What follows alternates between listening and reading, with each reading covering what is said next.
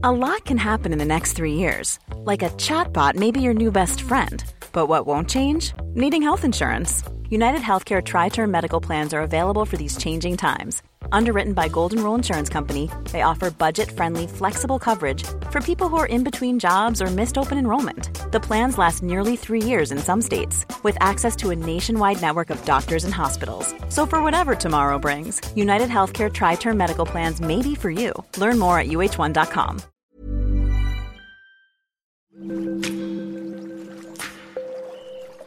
Aderezo presenta. Qué sabroso con Gerardo León.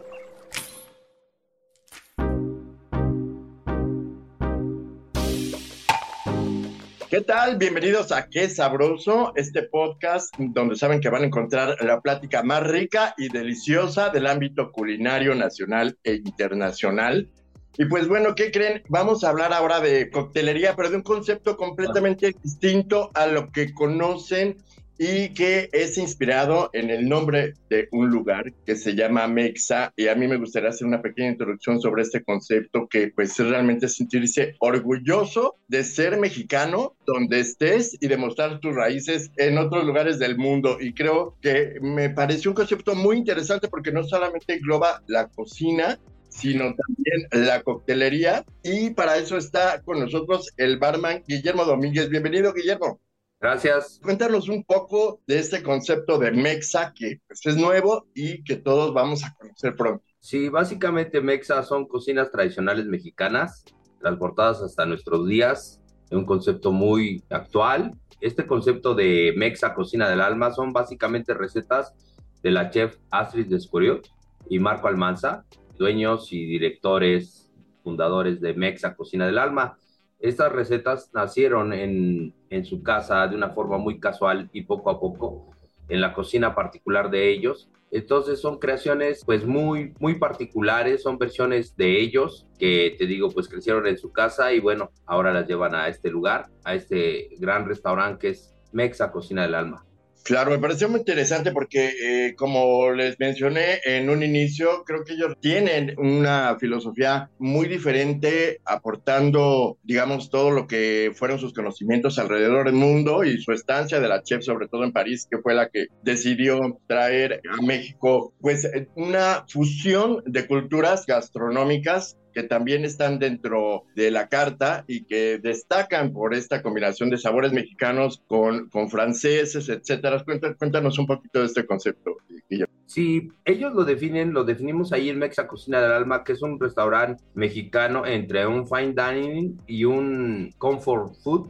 No es un ambiente tan formal como en algunos lugares, no quisieron que fuera nada pretencioso, sino más bien un casual, un lugar muy casual de amigos que la gente se presentara a comer, inclusive con su mascota, con sus niños. Más de noche, la Mexa Cocina del Alma se transforma en un ambiente un poquito más de fiesta, pues estamos en la colonia Roma. Es un ambiente eh, que se acompaña a la comida con buenas bebidas, aquí es donde entro yo. Entonces la gente se deja consentir por nosotros, les podemos crear un trago al momento. Está la carta, en la carta tenemos los 15 cócteles más vendidos, los clásicos de coctelería alrededor del mundo pero aparte tenemos una muy interesante propuesta mía, que es este, de cócteles de autor, por supuesto, y con ingredientes, en algunos casos endémicos, ¿no? Tenemos tragos con choconostle, con huitlacoche, con tuna, tuna verde, tuna roja, un ingrediente que se usa bastante en estos días y en Mexa Cocina del Alma es lo que más se vende, es el mezcal. Muchas veces llega la gente y te dice, ¿qué tragos tienes a base de mezcal? Entonces, esa es como que la frase con la que inician un montón de personas que llegan ahí a la Mexa. Me ha tocado escucharlo, aunque yo no tengo comensales, yo no tengo clientes en, en la barra, pero escucho lo que sucede en todo el lugar, ¿verdad? Estoy muy compenetrado con esto. Y bueno, pues aquí la coctelería juega un papel muy importante, porque a pesar de que no somos un cóctel bar, se vende demasiada coctelería, mucha coctelería. Oye, eh, está impresionante este, eh, este tema, sobre todo por usar cosas tan extravagantes, digámoslo así, como el huitlacoche, ¿no? O sea, ¿cómo experimentas, cómo investigas antes de crear un, uno de estos cócteles que la verdad que pues suena fuerte, ¿no? Digamos, suena muy, muy contrastante. Sí, pues de hecho ese trago nos costó un poquito de, de trabajo porque no es un ingrediente tan fácil de trabajar en cuanto a cócteles o bebidas. Como todos sabemos, es un ingrediente de nuestra gastronomía, pero este, han hecho varios intentos, eh, varias personas en el medio de usar huitlacoche, de mole, cacao, pero no siempre es con buenos resultados, es difícil. Para la creación de este cóctel yo hice varias pruebas. Como con cualquier cóctel, yo siempre me baso en mis gustos particulares, ¿verdad? Empiezo a experimentar, y pues no hay de otra más que prueba y error, investigar un poco y pues nada, irlos trabajando, irlos trabajando hasta que consigues el sabor que te gusta.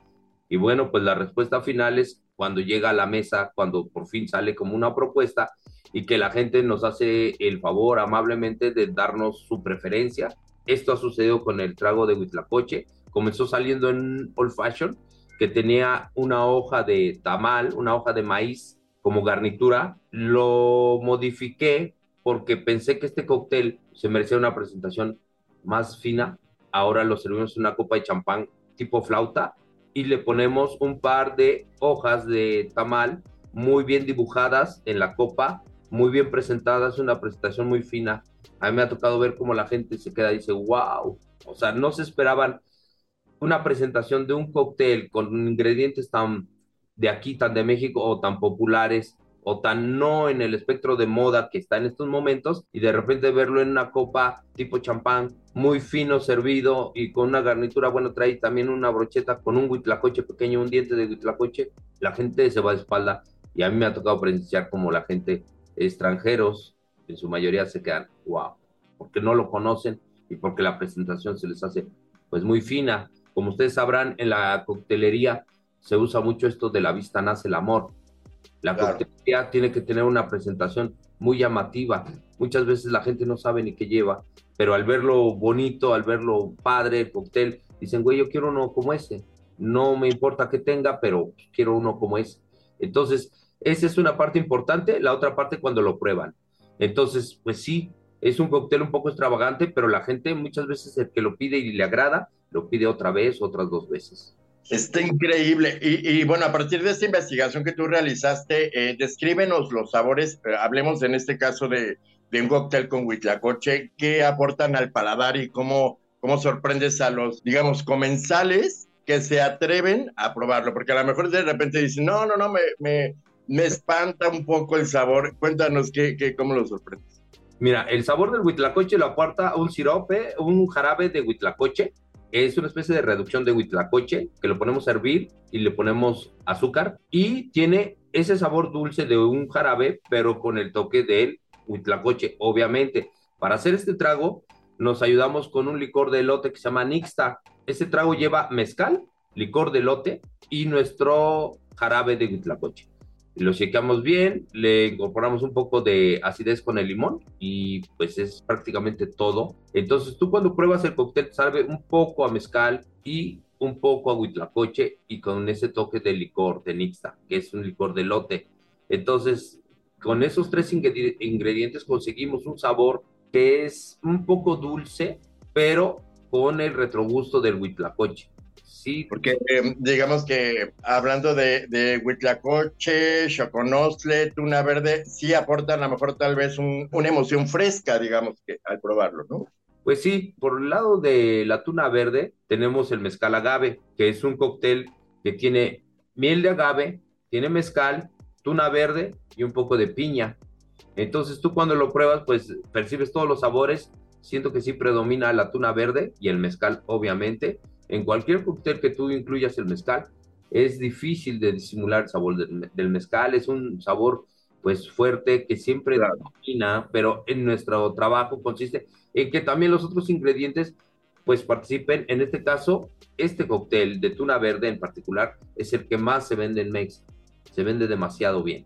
Trae un borde de sal de chapulín que se hace también en el lugar en cocina mexa y una brocheta de chapulines. Ese es el mezcal agave. Para el caso del choconostle, usamos tuna roja y choconostle.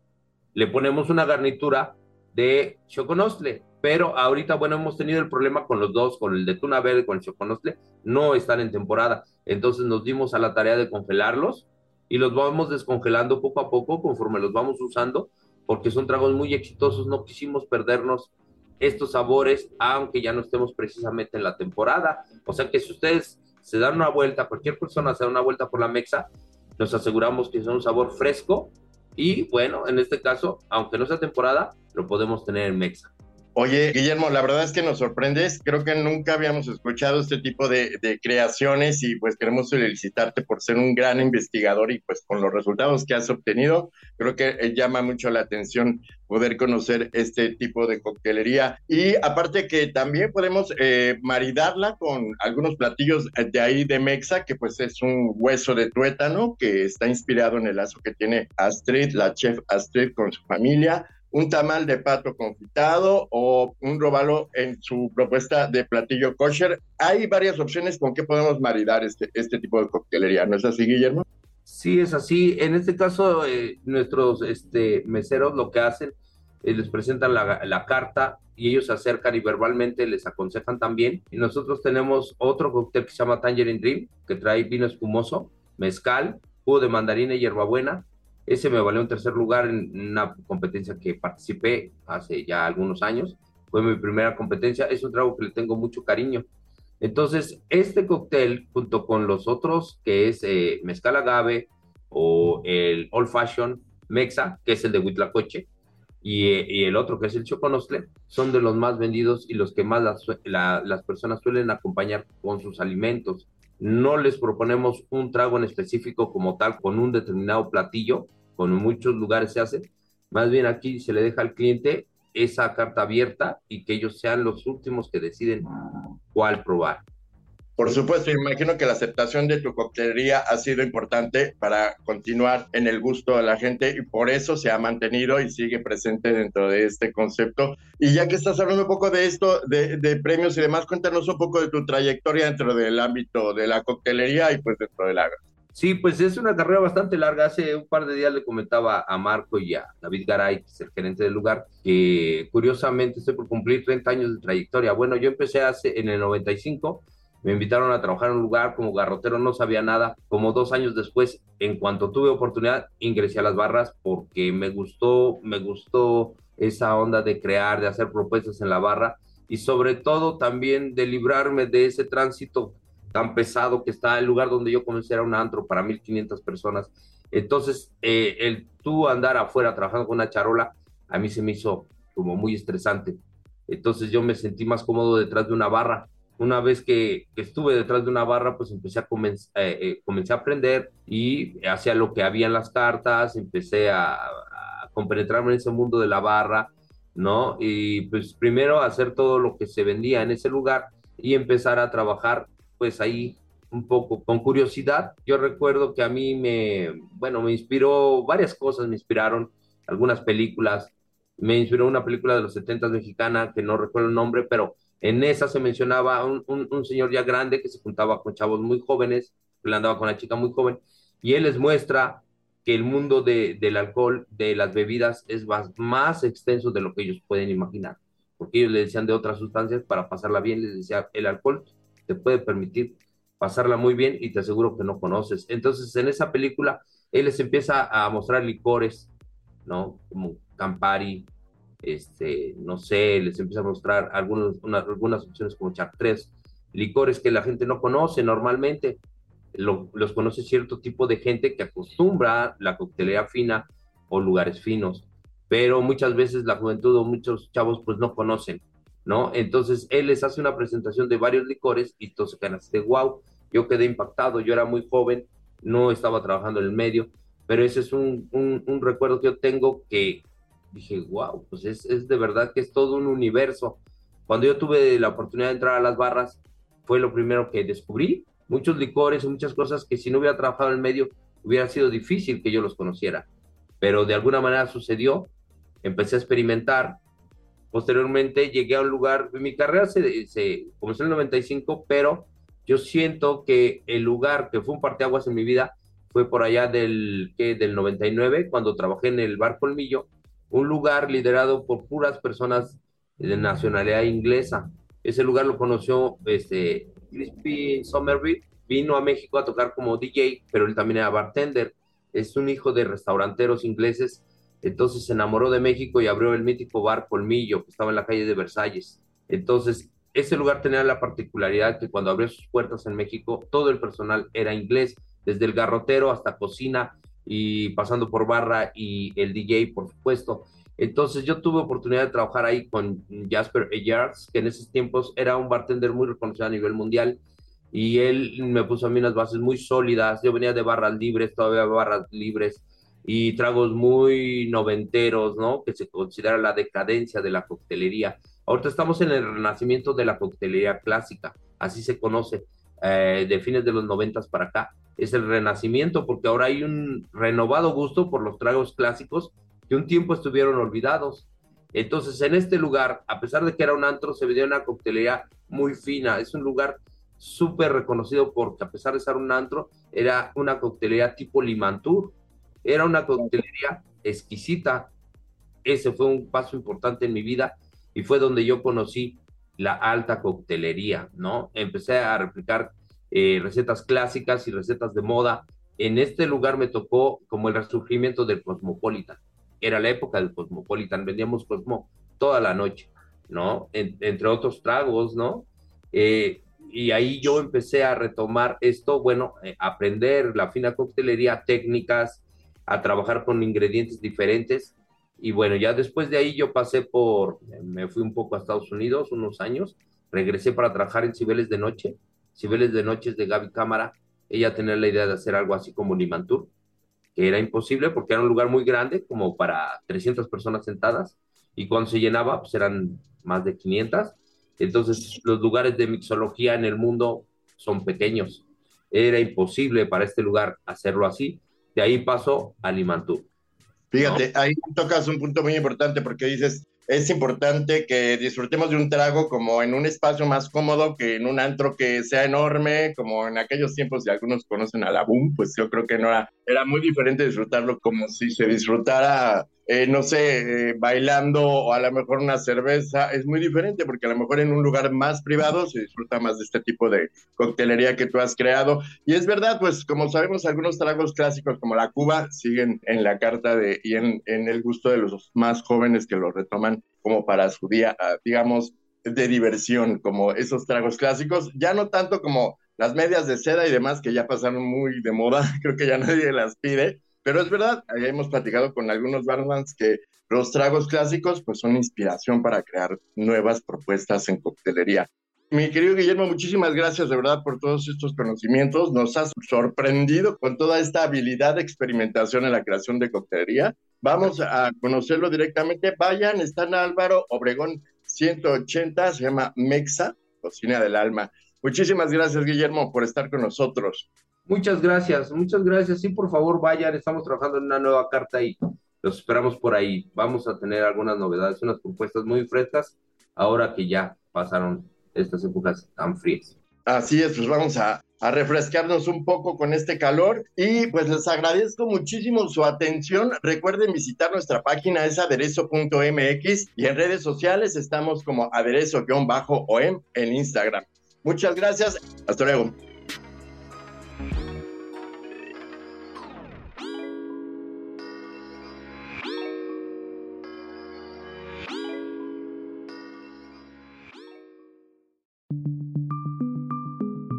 Es una producción de la Organización Editorial Mexicana.